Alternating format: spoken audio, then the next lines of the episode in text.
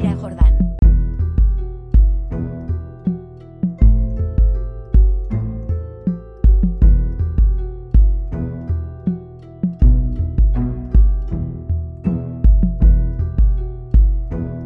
Salvete audientes. Al final del capítulo decimoctavo, Diodoro, el maestro, escribió una carta dirigida al padre de Marcos. En este capítulo vicesimum tertium vas a poder leer la epístola magistri. Atendamos ahora las primeras líneas. Julius, qui canem laterale audivit, y anitore atrium intrantem interrogat, quis advenit, intrantem, como recordarás, es un participio de presente. Advenit, con la E larga, es tiempo de perfecto. ¿Quién llegó? El portero le responde y en sus palabras vemos otro perfecto, este irregular del verbo ferre. En el margen tiene las distintas formas, ferre, tuli, latum. He aquí la carta que Ilink de allí trajo para ti. Pero Julio no sabe de qué va la cosa. Pregunta en la línea 6. Quidnam est? Quisnam tusculo epistulam ad me misit? Como ves en el margen, quidnam y quisnam equivalen a quid y quis respectivamente. Y el portero responde con unas formas verbales que ya conocemos. La construcción del acusativo con infinitivo, en este caso en voz pasiva tantum esquio epistulam tuscudumisam et ataverario a te latam esse. Acabamos de ver que latus lata latum es el participio del verbo ferre, es decir, solamente sé que la carta fue enviada desde Túsculo y que fue traída por un cartero para ti. Julio despacha a su criado y reconoce el sello del maestro, que puedes ver en el margen de la página 179. Como leemos en el paréntesis de la línea 14, Escenim parva imago. El padre familias intuye de qué se trata. No lo has litras legere, nam certe magister poscit pecuniam quaneidevo. Se entiende perfectamente. Duorum mensium mercedem magistro debeo. Le debo al maestro el salario de dos meses. Emilia, sin embargo, cree que la carta puede contener también otros aspectos. Fortase Magister aliquid scripsit de Marco, dice en la línea 19. Signo íntegro, que es un ablativo absoluto, nemo esquit, concluye. Así que Julio rompe el sello y abre la carta, que podemos leer entre las líneas 23 y 33. La fórmula inicial, Diodorus Julio salutem dicit, es clásica. Salutem dicere equivale a salutare. Diodoro saluda a Julio y sigue con lo que ya sabemos. Marcos es malo y vago, no sabe recitar, escribe torpemente y con mala letra, no sabe contar. Y algo importante, que los que somos profesores sufrimos a diario. Filium tuum nil doque de possum quia ipsenil disque de. Termina la carta con la fórmula de despedida que ya conocemos. Vale. Pero como también recordaremos, el maestro añadió unas líneas al final, pidiendo el salario que se le debía. ¿Y qué pasa mientras Julio le da carta? Interim Marcus, cuyus vultus ad nomen magistre colorem mutavit, pallidus et tremens patrem legentem spectat. Aquí quizá sea conveniente recordar que la lectura en este siglo II que se representa en el libro era en voz alta. Hay una historia curiosa sobre ello. A finales del siglo IV San Agustín escribió sus confesiones. En el libro sexto cuenta la sorpresa que le supone ver a San Ambrosio, a la sazón obispo de Milán, leyendo mientras la voz y la lengua descansan. Hasta entonces, debemos suponer, todos leían en voz alta. Pero sigamos con el texto. Cur puer, ¿por qué el niño está pálido?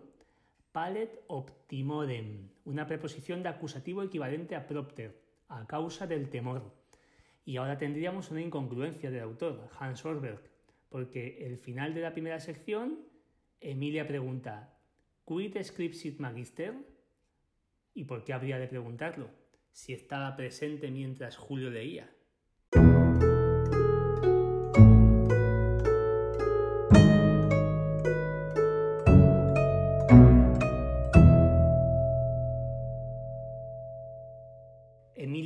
A su esposo por qué no paga el dinero que le debe al profesor. Como dice ella en la línea 44, Querte magister qui filios nostros tan ben escribere et legere docet, mercede mesuan meret. Marcos sigue pálido. Además, ahora empiezan a temblarle las rodillas. Es la respuesta a la pregunta de su padre. ¿Tú ne putas teis literis laudari, Marque? Literalmente, ¿piensas que eres elogiado en estas letras? La contestación del niño es a través de su cuerpo, una respuesta evidente. Responsum planum, como dice el narrador en la línea 53, saepe silentium es responsum planissimum. Julio resume brevemente lo que aparece en la carta del maestro y Marcos vuelve a sacar a reducir la tablilla que les enseñó. Sin embargo, la mentira es evidente. Aspique antabulam, dice el padre en la línea 63. Videsne nomen sexti literis pranis in parte superior inscriptum? Y eso es suficiente para que Marcos confiese. Tienes el verbo en la línea 68, fateri, de ponente. Ahora, Marcus nil negat, setomnia fatetur, confiesa todas las cosas. De hecho, confiesa tanto que ahora Emilia también descubre que hubo una pelea.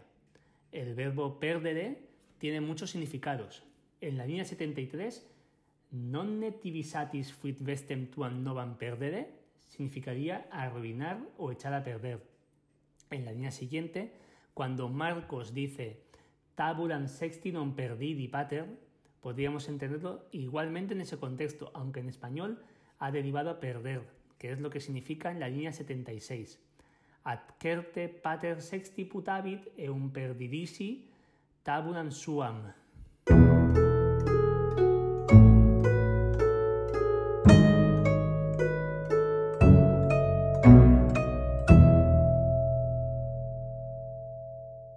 En la tercera sección del capítulo se nos introduce una nueva forma verbal, el participio y el infinitivo de futuro. El participio de futuro se utiliza para expresar lo que alguien tiene la intención de hacer o lo que está a punto de hacer. Se forma con el presente del verbo ser, ese, y la forma del participio de futuro, que añade ur, us o a, um al tema de supino. Quizá hayas escuchado aquello de Caesar, moditudi te saludan. Es un participio de futuro. Literalmente, César, te saludan los futuros muertos, aquellos que van a morir. Una traducción más exacta, por tanto, sería los que van a morir o los que están dispuestos a morir te saludan. En las palabras de Marcos, entre las líneas 84 y 87, tenemos algunos ejemplos. Futurus sum, pariturus sum, pugnaturus sum, dormiturus sum. En el margen vemos que perfectamente se podrían haber escrito las formas habituales de futuro. Ero, parevo, pugnavo y dormiam demasiadas promesas. Es lo que le dice su padre. Primum fac quod promisisti, tum tibi credemus, que es el futuro del verbo creer. Julius non credit Marcum promissum facturum esse. Julio no cree que Marcos cumpla lo prometido y lo castiga mandándolo a su habitación. Le dice a su esclavo, Duc eum in cubiculum eius, dave, atque include eum, enciérralo postea fermi craven cubiculi, dice en la línea 101. Cuando se va, Julio dice que todo ha sucedido por la huida de Medo. Ayer, Eri, por lo que nadie pudo acompañar a Marcos cuando volvía de la escuela. Postac Marcum sine comite ambulare non sinam. En adelante, no permitiré que Marcos camine sin compañía. Se entiende fácilmente. Cuando vuelve Davo y le entrega la llave a su amo Julio, este se levanta. Emilia se altera. ¿Cuois, Yuli? ¿A dónde vas? le pregunta en la línea 113. Marcumne verberatumis? ¿Vas a pegar a Marcos? En la siguiente oración tenemos un ejemplo de infinitivo de futuro pasivo. A Emilia Marcum a patre verberatum putat. Emilia piensa que Marcos será azotado por su padre. Pero Julio no tenía esa intención. Emilia lo confirma non opus esite meum verberare, nec laudibus, nec verberibus medio fieri potest.